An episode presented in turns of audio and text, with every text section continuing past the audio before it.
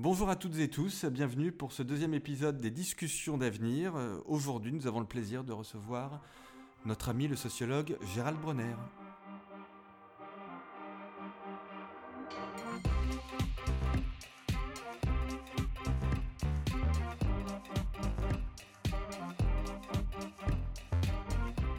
Gérald, bonjour. Bonjour Nicolas. Euh, alors Gérald, tu as publié des livres vraiment très, importants ces, dernières années qui ont eu beaucoup d'impact euh, sur le, débat public. Et justement, du débat public, je voudrais t'en parler, je voudrais qu'on commence, euh, je voudrais qu'on commence par ça. Euh, bon, moi, mon, sentiment, c'est que euh, aujourd'hui, bah, tous, les, tous les thèmes que tu traites, hein, les, fake news, les, les bulles de, filtrage, euh, la course vers une certaine forme de radicalité, tout ceci a, envahi le, débat public. je trouve ça, à titre personnel, assez, assez difficile. Tu pratiques le débat public, moi aussi. Je, voilà, je trouve que ça fait partie des aspects difficiles de, l'époque. Et je voudrais te demander, puisque ici on s'intéresse beaucoup à l'avenir, alors c'est une question très ouverte, hein, pardonne-moi, mais comment toi tu vois l'avenir du débat public? Est-ce que tu considères que on va aller justement que, les défauts dont je viens de parler vont s'accentuer et que nous allons euh, être des sortes de, guerriers euh, euh, On va peut-être s'épuiser, mais enfin il faut le faire? Ou est-ce que tu penses au contraire qu'il y a des, contre-forces qui, agissent, comme semblerait le montrer d'ailleurs le, le succès et l'importance de tes livres alors j'adore discuter de l'avenir, hein, sinon je ne viendrai pas à Saint-Raphaël à chaque année sans manquer ce rendez-vous. Mais en tant que rationaliste, il est quand même toujours difficile de faire des prévisions. Mais je veux bien euh, qu'on s'amuse intellectuellement à faire ça, mais avec beaucoup d'humilité évidemment. Je, je, préfère, je prends cette précaution oratoire. Oui. Alors évidemment, ça dépend à, à, quel temps on se projette. Mais si on se projette sur un, un avenir, euh, disons, assez proche, mmh bah, il, comme disait Leibniz, hein, le, le, le, présent est gros du futur. Et donc, on voit déjà dans le temps présent des éléments qui sont de nature à, à nous inquiéter concernant la bonne tenue mmh. du débat public. Ce que j'observe euh, surtout, c'est évidemment, comme tout le monde, une hystérisation euh, du débat qui peut s'expliquer de bien des façons, mais à mon avis qui s'explique au moins par deux variables. La première, c'est l'extrême visibilité qui est donnée à la polémique en général, que j'avais appelé la lutte des clashs. Mmh. et, et euh, effectivement, il y a une prime de visibilité, d'attention qui est donnée sur un, un marché de l'information qui est totalement cacophonique. Il faut bien voir que ce marché de l'information peut être représenté euh, avec la métaphore euh, qu'on utilise en psychologie sociale de, du cocktail party, hein, c'est-à-dire on est dans un cocktail, il y a beaucoup de, de, bruit tout autour de nous, je suis en train de discuter avec quelqu'un et je crois que je ne fais pas attention à ce que les autres disent. Mmh. Mais en fait, mon cerveau traite l'information de façon inconsciente, mais certaines circonstances peuvent le conduire à traiter cette, cette information de façon consciente, ce qui nous demande plus d'efforts. Donc en termes d'économie cérébrale, c'est pas toujours bon de traiter consciemment les, les informations. Alors qu'est-ce qui fait que tout à coup, notre cerveau va prendre la décision, en deçà de notre conscience, de traiter l'information? Ben, Par exemple, si le mot sexe est prononcé dans l'assemblée, je vais l'entendre. Certes. Voilà. Et par exemple, si quelqu'un hausse la voix, s'il y a justement un conflit, ou si quelqu'un dit mon prénom, je vais l'entendre aussi. Ce sont trois grandes, euh, trois grandes sources de notre attention, l'égocentrisme, ouais. la sexualité et le conflit.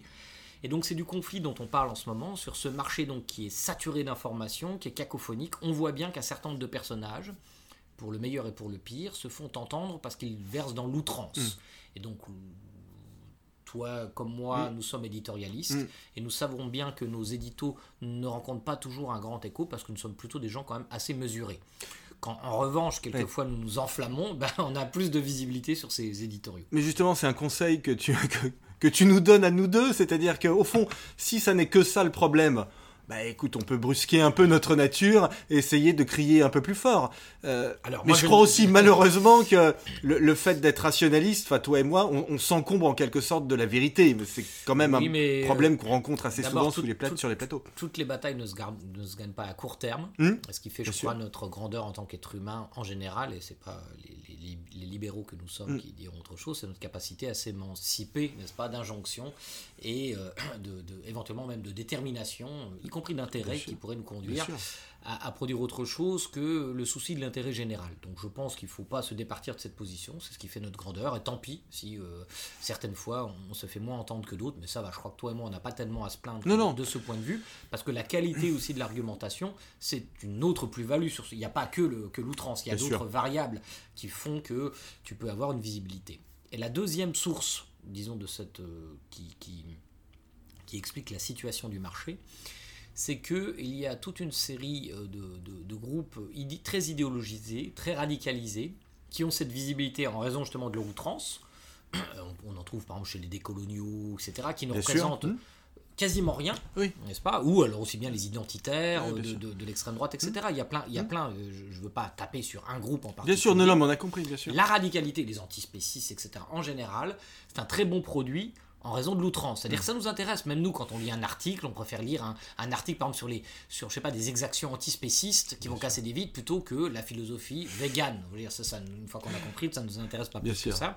Donc il ne s'agit pas de pointer des responsabilités, mais de comprendre que c'est l'expression simplement de la rencontre euh, du fonctionnement très ancestral de notre cerveau et des conditions sociologiques et économiques du marché cognitif, du marché de l'information. Et alors ce que l'on doit craindre, c'est que ces groupes utilisent souvent des formes d'intimidation morale. Hmm. Et nous voici dans une situation très particulière où les majorités euh, souvent restent silencieuses. C'est un paradoxe qui est bien connu en économie, qui ressemble au paradoxe d'Olson, qui font, hein, ou si, tu préfères, du passager clandestin. C'est un certain nombre de personnes qui ne vont pas prendre le risque individuel de défendre un bien commun en espérant que les autres vont le faire. Seulement voilà, comme personne ne le fait, eh bien, on a des groupes minoritaires qui hmm. envahissent l'espace public de leurs propositions et qui créent des formes d'intimidation morale permanente. Raison pour laquelle on se sent un peu seul parfois eh bien, on se sent presque toujours seul, car évidemment, quand on a le courage, euh, je pense qu'on fait partie, c'est pas, pas pour nous envoyer des fleurs, on, fait, on, fait, partie des, des, gens qui, en effet, dans le débat public, osent s'élever parfois contre ce, ce, type de tyrannie euh, idéologique, et évidemment, on prend tous les coups, et on a peu d'alliés. Moi, je reçois, je sais pas pour toi, mais moi, je reçois beaucoup de messages privés de mmh. soutien, mais peu de soutien public. Exactement, ah, absolument. Donc, alors qu'on aurait plutôt besoin de soutien absolument. Déjà, un message privé, ça fait plaisir, Et je le regrette, je le dis même parfois à mes amis, ouais, je dis qu'ils ont le droit aussi de nous soutenir publiquement. Tout simplement parce qu'il y a que des, que, que des coûts à prendre en réalité et pas beaucoup de bénéfices. Donc là, il y a une logique très mm. d'économie cognitive là-dedans, c'est-à-dire euh, les, acteurs cherchent leur, leur, intérêt, il y a une forme de recherche de maximisation de l'intérêt, cela aboutit, pour l'espace public en tout cas, à une forme de fragmentation. Donc ce qu'on peut craindre pour l'avenir, j'étais un peu long, mais je non, non, non, non c'est très important. oui, posée, oui. c'est une fragmentation du débat public. Parce que ce qu'opère, c'est ces minorités idéologiques, comme elle parle beaucoup, et cette intimidation morale, c'est qu'elle crée des espaces particuliers dans lesquels, euh, desquels elles excluent les autres. Elle cherche à exclure. Je veux dire, c'est mm. particulièrement vrai dans la vie académique, puisque nous sommes un certain nombre à nous préoccuper aujourd'hui et à essayer de, bah, d'opposer notre liberté de penser euh, face à ces formes de tyrannie idéologique, y compris dans l'académie, puisque je rappelle qu'un certain nombre de, conférences sont interdites. Euh, on l'a vu à Bordeaux. J'ai moi-même je ne le savais pas, je l'ai découvert qu'après, eu essuyé des demandes d'interdiction d'une conférence que j'ai donnée à Bordeaux, dans le département de sociologie, invitation de mon ami Charles-Henri Cuin et François Dubé qui étaient là, donc des, sociologues importants, qui étaient là prêts à m'accueillir, à m'entendre. On a débattu d'ailleurs en toute quiétude, et j'ai découvert, après avoir donné cette conférence, qu'un mail envoyé... Par une mmh. maîtresse de conférence, euh, n'est-ce pas, disait qu'il était impossible de débattre avec moi et Pour quel, type, quel type d'argument? Ah bah pas d'autres arguments, j'étais dans, que j'étais ah. quelqu'un de, d'impoli, je crois, et euh, enfin, je, je, parle d'une personne que je ne connais pas du tout, donc je ne sais pas à quelle occasion elle, a pu mesurer mon impolitesse. on, est dans le, on est dans la mauvaise foi totale et dans un idéologique.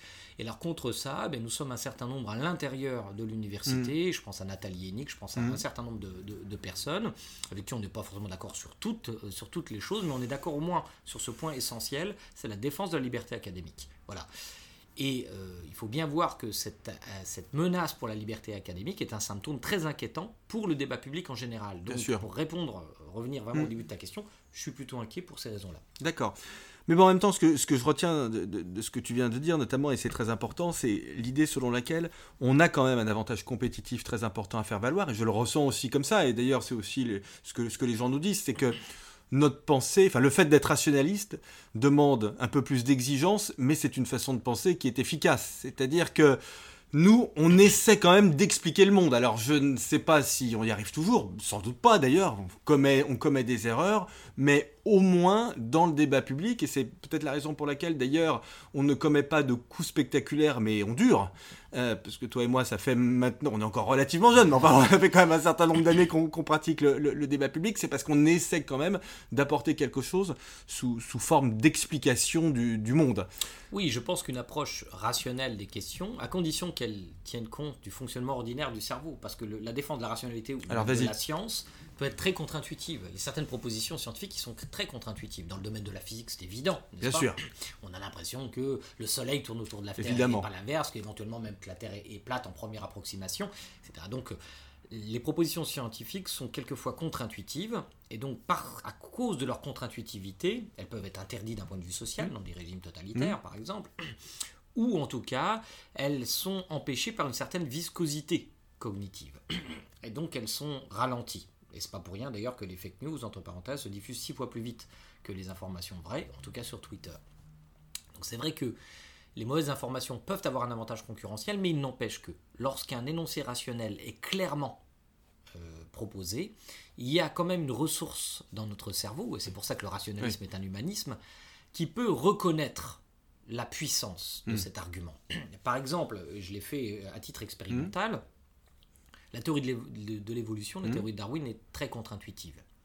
Cependant, dans des conditions expérimentales, quand les individus arrivent à concevoir une solution darwinienne à un problème d'évolution, ils savent aussi que c'est la meilleure solution. C'est-à-dire quand on leur demande entre toutes ces possibilités, si vous aviez à faire un pari, sur quoi vous parieriez Eh bien, en général, ils parient majoritairement, très majoritairement, sur l'option darwinienne. Donc, ce qui prouve qu'il y a quand même des ressources dans notre cerveau qui fait qu'en tant que rationaliste, il n'y a pas de raison de désespérer. Oui, mais il faut amener les gens à faire appel à ces ressources. Exactement. C'est ça la difficulté. C'est tout un travail de préparation parce qu'il ne faut pas dire aux gens ce qu'ils doivent penser, oui. mais il faut exposer clairement les outils de méthode qui t'ont conduit à penser ce que tu penses. Alors ça c'est un point très important. Je te permets de te faire un peu de publicité, mais que tu euh, défends dans un livre très important que tu as publié il y a quelques mois qui s'appelle Déchéance de rationalité, où tu allais voir des jeunes qui étaient donc euh, en situation de, radicalité. Euh, tu allais les voir d'ailleurs peu après les, attentats en France, donc mm. dans un contexte qui est très particulier, et tu expliques très bien ça. Tu, expliques qu'il ne s'agit pas de leur retirer leur croyance, ce serait tout à fait impossible, et puis même mm. peut-être pas souhaitable, y, compris sur le plan éthique, euh, mais qu'il faut leur donner des outils qui les amènent eux-mêmes à douter de leurs propres croyances. Oui, j'ai pratiqué avec eux. Certains avaient essayé de, partir plusieurs fois en Syrie, etc. Mm. Donc, euh, c'est des jeunes qui étaient dans une position assez, assez ferme. Pas tous, hein, mais, mais, certains, clairement. Et alors là, je suis allé au contact, au terrain. C'est toujours tout à fait passionnant. Mais j'ai pratiqué avec eux euh, la pensée méthodique comme je le mm. ferai avec ma propre fille, comme je le ferai avec mes, comme je le fais avec mes étudiants et comme je conseille de le faire au sein de l'éducation nationale de façon généralisée. C'est un peu de rationalité pour tout le monde. Et euh, parce qu'il ne faut pas oublier que quels que soient les errements intellectuels euh, de ces individus, quelles que soient les idées exotiques, folles qu'ils ont pu endosser, ça reste des êtres humains avec un système nerveux, un cortex qui est normalement en état de fonctionnement. Si ça relève de la psychiatrie, c'est plus ma compétence. Bien sûr. Mais lorsque, alors il y a des fous bien sûr, mais lorsque ces cas ne relèvent pas de la psychiatrie, alors ça relève bien de la cognition humaine. Et tant qu'il y a un cerveau humain, il y a de l'espoir. Voilà, c'est ça ma, ma, c'est ce que c'est ce qu'est le rationalisme. C'est pour ça que c'est hmm. un humanisme, c'est-à-dire, je dirais que le, le, rationalisme, c'est en quelque sorte, euh, non pas le nivellement par le bas, mais l'égalité par le haut. C'est-à-dire faire toujours le pari qu'il y a des ressources intellectuelles qui vont permettre à un cerveau, à condition qu'on lui donne les outils de la méthode, qu'on l'aide éventuellement, ça s'appelle la pédagogie, il n'y a pas hmm. de honte à ça, eh bien qu'il va être capable de, de, reconnaître un, énoncé qui est mieux argumenté qu'un autre. Et c'est ça qui pêche aujourd'hui, notamment dans l'éducation nationale, c'est que ces, ces outils, on ne les enseigne pas assez, parce que si je t'écoute, là, on est sur un point absolument crucial. C'est-à-dire que l'avenir de la démocratie, ça passe par l'enseignement de ce type de méthode auprès des plus jeunes. Absolument, mais je pense que ce, point a été compris. Il a fallu. Euh, c'est-à-dire que l'éducation nationale, euh, qui n'est pas un être, hein, je ne l'essentialise pas, mais je veux dire les acteurs mm. de l'éducation nationale, ont longtemps pensé à juste raison qu'il suffisait tout simplement d'enseigner euh, les, grandes, les, matières, c'est ça. etc. Et ça a longtemps suffi. Seulement voilà, nous sommes confrontés à cette dérégulation du marché de l'information aujourd'hui qui redistribue les cartes. Et mm. on l'a vu, maintenant plus personne n'en doute. Effectivement, il y a quelques années, quand je quand j'alertais un peu sur mm. cette possibilité on trouvait que j'agitais des épouvantails, mais je pense que maintenant on a dépassé, on a dépassé cette controverse. Et il est vrai que il a fallu un certain nombre d'années pour convaincre euh, les différents ministères de l'éducation nationale, parce que de ce point de vue, moi je fais pas de politique, c'est-à-dire je, je c'est de la politique, mais j'en fais avec tout le monde, enfin, avec tous les esprits raisonnables en tout cas. On fait pareil. Et, aujourd'hui, on a euh, avec Jean-Michel Blanquer mmh. quelqu'un qui mm, a, accepté de prendre ce, ce sujet au sérieux. C'est pas pour rien d'ailleurs, j'applaudis à cette initiative qu'il a monté un conseil scientifique de l'éducation nationale avec des, experts absolument brillants, mmh. Euh, Stanislas Dehaene, oui, oui, absolument. Ramus, mmh. Euh, Pasquinelli, mmh. et nous avons monté, puisque j'ai accepté de rentrer dans ce conseil depuis le mois de septembre, donc c'est encore assez récent, nous avons monté un groupe euh, avec Elena euh, Pasquinelli euh, autour de l'esprit critique pour essayer d'en faire de la science, pour essayer de voir et tester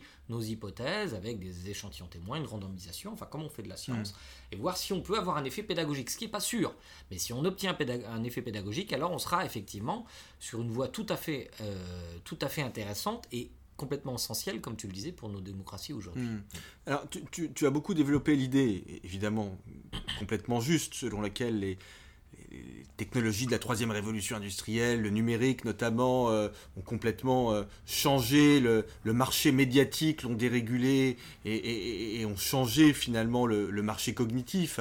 Euh, mais est-ce que tu ne penses pas que le mal est encore plus profond et qu'il y a une euh, négation de l'idée même de vérité. Ce que je veux dire par là, c'est que le combat entre la vérité et le mensonge, c'est quelque chose qui a toujours existé depuis que le débat public existe, les sophistes contre les rationalistes, on ne dit rien de, nouveau. Cette guerre, elle a toujours, elle a toujours existé. Euh, aujourd'hui, il y a quand même quelque chose qui me semble nouveau, mais j'espère me, tromper, et d'une certaine façon, j'espère que tu penses que je me trompe, c'est qu'il y a une dévaluation de l'idée de vérité. C'est-à-dire que ça n'est plus la vérité contre le mensonge, mais l'idée selon laquelle ces catégories n'existent même plus, qu'il n'y a plus de vérité, qu'il n'y a plus de, de, mensonge. Quand le président Trump, je ne dis pas du tout ça par anti-Trumpisme primaire d'ailleurs, mais on voit bien que quand le président Trump évoque un certain nombre de choses, je suis même pas sûr qu'ils se disent c'est juste ou c'est faux. Je pense que ces, ces catégories n'existent pas dans son esprit. Alors, euh, effectivement, je, n'aurais pas cette interprétation de ce qui est en train de se produire. Euh, ça ressemble à la thèse de la post-truth society, oui, oui, tout à fait. de la post-vérité. Alors c'est un terme dont je me méfie pour cette raison qu'en effet il semble indiquer que nos contemporains seraient devenus indifférents à la vérité, en quelque sorte, un peu à la façon de Foucault, nous serions mm. passés dans une autre strate comme ça paradigmatique.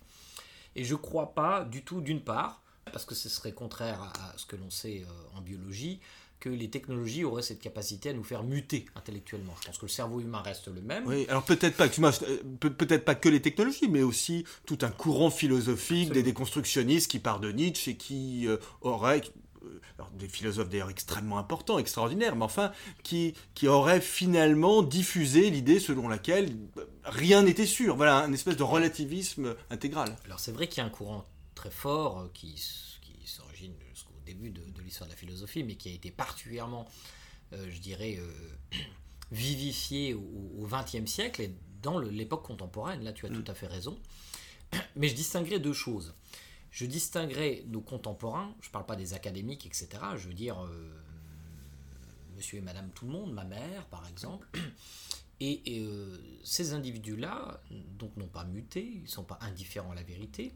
C'est pas parce qu'ils propagent peut-être plus de choses fausses ou de rumeurs que par le passé parce que la réticulation technologique le permet, parce qu'elle nous permet de nous enfermer dans des, dans des chambres d'écho, elle nous permet de nous abandonner au biais de confirmation, etc. Mais en général, les gens qui font cela croient avoir raison. Sinon, euh, cela voudrait dire que la question que je pose. s'est transformé. Je ne parle pas de Donald Trump. Donald Trump, c'est une forme de cynisme de communication qui est tout à fait différente. Alors, il y a une autre catégorie d'individus hmm. qui sont parfaitement cyniques et parmi lesquels on peut trouver peut-être certains politiques surreprésentés, hmm. parce que c'est un métier qui, en effet, peut-être euh, élève au rang euh, d'art euh, le, mensonge public et se félicite de, de, toutes les tromperies, etc. moi, je ne suis pas sûr que, que ça, définisse la majorité des politiques. Non, non, moi non plus. Certains d'entre eux, en tout cas, hmm. sans doute, s'enorgueillissent d'être de, de, hmm. indifférents à la vérité. Mais je suis sûr que dans leur vie de tous les jours, ils ne sont pas comme ça. Ils cherchent comme toi et moi, quand, ils, quand ils ont perdu, je ne sais pas moi, leur, leur paire de lunettes ou quelque chose, ils se disent pas elle peut, ma paire de lunettes peut être écuit répartie dans l'univers, toute théorie se vaut. Non, ils vont aller chercher, ils vont chercher la vérité où elle se trouve exactement. Donc je ne crois pas qu'il faille exagérer cela. Et c'est pour ça d'ailleurs, c'est parce que cette, cette empreinte de la recherche de vérité, qui peut être de la crédulité, encore une fois, hein, c'est pas c'est les conclusions auxquelles on, on aboutit, c'est pas la même chose. C'est parce que c'est si fort que les théories relativistes, constructivistes, qui sont très à la mode dans le milieu académique, euh, peuvent difficilement devenir virales dans le vrai monde. C'est-à-dire là, pour le coup, on est sur des propositions qui sont faiblement euh, vendables sur le, marché, euh, sur le marché cognitif. Donc il est vrai euh, que ces théories ont fait du tort, ont, affecté le prestige par exemple de la science, c'est évident. Euh, d'ailleurs c'était même leur but, hein. si, tu relis euh, certains passages de Bruno Latour, il le dit explicitement. Mmh. Et il dit oui on s'est bien amusé à essayer de taper dans le prestige de la science, etc. etc. Et il dit mais maintenant on voit que Latour, ça, ça lui plaît plus trop quand il s'agit du réchauffement climatique, n'est-ce pas? Oui. Et là, il a raison, il faut, il faut prendre au sérieux le réchauffement climatique et le consensus scientifique, mais on, se demande tout à coup pourquoi il faudrait respecter le consensus scientifique dans un cas et pas dans l'autre.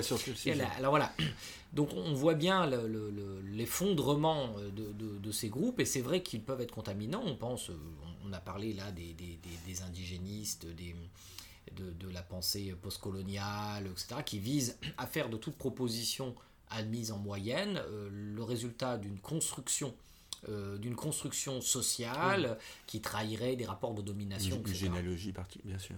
J'ai lu dans le journal du CNRS euh, ce titre La ménopause est une construction sociale. Incroyable. Dans le journal du CNRS. Dans le journal du CNRS. Alors j'ai lu quand même l'article parce que en ah bah effet, la, ménopause est, un fait biologique euh, pas du tout mystérieux. On sait exactement ce que c'est, on sait pourquoi elle survient. Et alors, c'était plus intéressant que ça, mais le mmh. titre est très mensonger. En fait, c'est une chercheuse qui euh, voulait dire que la ménopause, ce fait biologique, est interprété différemment selon les cultures, est plus ou moins mis en avant ou a plus ou moins d'importance. Et ça, c'est tout à fait intéressant. Euh, de la même façon, on a le droit de dire que, en effet, une partie de notre identité sexuelle est construite euh, socialement. C'est évident. Enfin, dire, mais aboutir à cette idée que le réel serait, serait, serait dissous dans le fait euh, que par ailleurs il y a un discours social sur ces objets. Enfin, on peut avoir un discours euh, sur un virus, par exemple, n'est-ce pas? En effet, une appropriation d'une mmh. épidémie. ça ne veut pas dire que l'épidémie n'est pas bien là. Bien sûr. il ne faut pas se protéger à ce moment-là. Vous voyez? Donc je crois, pour dire la vérité, que ces gens dont on parle ne croient même pas à leur propre D'accord. Je crois qu'ils n'y croient pas. Je, crois qu'ils n'y croient pas parce que ce sont des êtres humains et qui ont, qu'ils ont épistémiquement une, une, une, une, comment dire, une croyance fondamentale mm. en, l'objectivité. Mm. Et à tout n'est pas, même dans leur esprit, tout n'est pas construction sociale. Ce que tu dis me, ramène à, l'actualité. Alors on ne peut pas ne pas parler de la crise du coronavirus parce qu'on est, on est en, plein dedans et finalement je ne sais pas si tu partages ce diagnostic, mais je trouve que, et ça va plutôt dans ton sens du coup, euh, il n'y a pas tant de fake news que ça. Il y en a, bien évidemment, mais moi j'observe un tout petit peu amusé d'ailleurs que pas grand monde ne prône l'acupuncture ou la médecine chinoise, d'ailleurs sans ironie, pour soigner le, bah coronavirus. Et d'après ce que je vois, on se tourne plutôt vers les gros méchants laboratoires pharmaceutiques, en coopération avec euh, des, institutions publiques, bien évidemment, mais enfin vers des choses très, très classiques pour essayer de, trouver euh, un vaccin, pour essayer de trouver le cas échéant un, un traitement. Et donc ça va plutôt dans ton sens. C'est-à-dire que finalement, pour une problématique qui est très concrète, qui n'est pas intellectuelle, puisque tout le monde peut être touché par ce virus, eh bien, il y a un bout du cerveau, même d'un certain nombre de personnes qui sont, euh, dans, euh, qui sont la plupart du temps des idéologues, eh bien, qui, qui revient vers une, voilà, une vérité assez saine, au fond. Réfléchissons à ce truc-là et essayons de, de trouver des solutions. Oui, oui, bon, évidemment, comme tu l'as dit, ça n'a pas empêché euh, toute une série de, théorie du complot, de Non, mais finalement, on n'est pas, euh, on n'est pas plus submergé que d'habitude. Non, non, plutôt moins. On a même le sentiment, mais là c'est vraiment un sentiment. Hein, là, c'est la sociologie, il faudrait le mesurer. On a quand même le sentiment que dans cette crise qui tout à coup est prise au sérieux, c'est comme si on disait, euh, comme si quelqu'un avait sifflé la fin de la, de la, récréation. On se met à réécouter avec euh, beaucoup de respect mm. la parole des experts, tout simplement. Exactement. quand un médecin et épidémiologiste prend la parole, eh on l'écoute, oui. on a peur. Et d'ailleurs, c'est intéressant parce que même les laboratoires Boiron, qui font l'homéopathie, ont déclaré que en fait, euh, peut-être ça servait pas à grand chose, vaudrait mieux pas prendre de l'homéopathie contre le coronavirus. Eux-mêmes ne croient pas. Absolument. Ils l'ont dit clairement. Et heureusement d'ailleurs, parce que ce serait terrible que les gens prennent ça et du coup ne se lavent pas les mains, se croient protégés ou je, ne sais pas quoi. En effet, il semble que certaines situations, c'est-à-dire quand le danger est à nos portes, quand le danger est lointain, euh, il y a une, une, une, affectation euh, temporelle de la valeur, c'est-à-dire qu'on reporte à plus tard un certain nombre de décisions, il y a un moment de récréation intellectuelle, on peut s'amuser à se faire peur, euh, etc. Mais quand le danger est à nos portes, tout à coup, le rapport à la vérité devient beaucoup plus essentiel à mon avis. Bon, le problème, c'est quand le danger va plus vite que cette prise de conscience, évidemment. Dans le cas du coronavirus, il semblerait que pour l'instant, en tout cas, les réactions soient plutôt plutôt rationnelle. La décision publique d'ailleurs paraît progressive, Exactement. assez bien proportionnée. Exactement.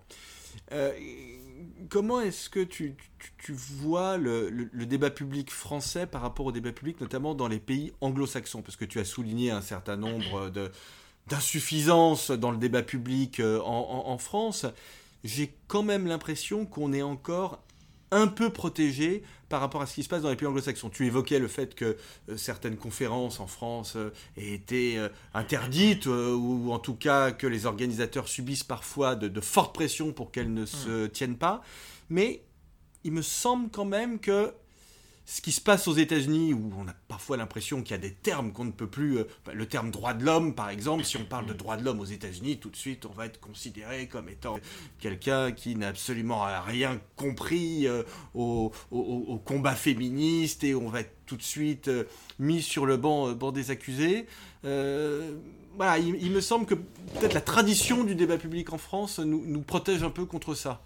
Oui, j'ai aussi ce sentiment, même si je connais pas pas très bien hmm. finalement les milieux académiques, notamment euh, états-uniens, canadiens, mais je, je, le connais comme, bon, je le fréquente un peu, il m'a donné des conférences hmm. notamment là-bas, mais, mais grosso modo, je le connais surtout par, le, par les articles de presse. Alors je me méfie quand même un peu de ce que ces articles de presse ne prennent que l'écume la plus hystérique de ce qui se produit aussi là-bas. Il ne faut hmm. pas tomber dans, ce, dans, ce, dans cette erreur d'échantillonnage, si je puis dire.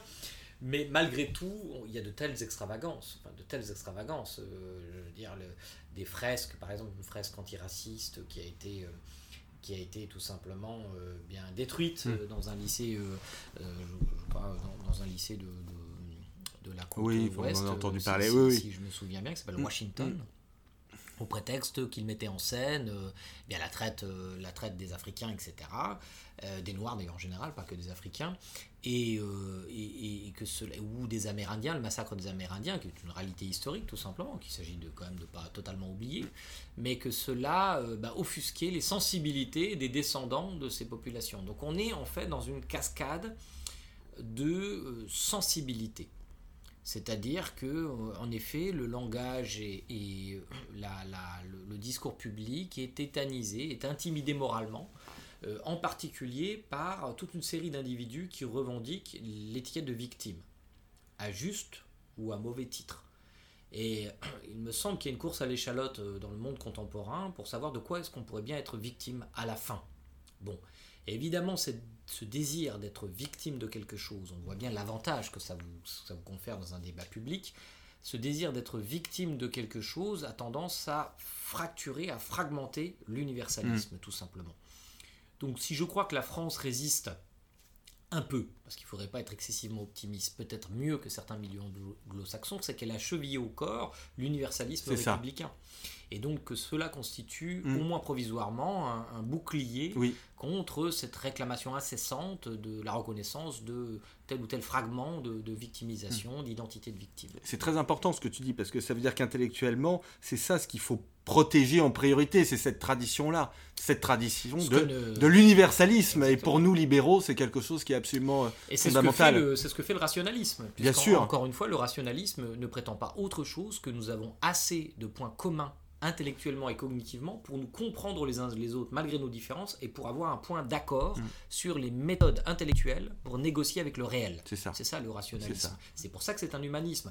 Et donc de ce point de vue, les identités hommes-femmes n'ont aucune importance. Il n'y a aucune euh, blanc noir. On est des humains. Nous on voit pas ça. Il y a d'abord cette catégorie là. Et donc, c'est, mais c'est un combat qu'il faut mener, un combat de tranchée, euh, tout simplement, euh, dans, dans, le débat public, pour ne pas laisser ces individus-là nous intimider moralement et nous faire renoncer à ce que nous avons de plus beau, à savoir notre universalisme. Bon, bah c'est ce qu'on va faire alors. Et donc, on se retrouve au mois de novembre hein, à Saint-Raphaël, Gérald. Merci à toi. Salut.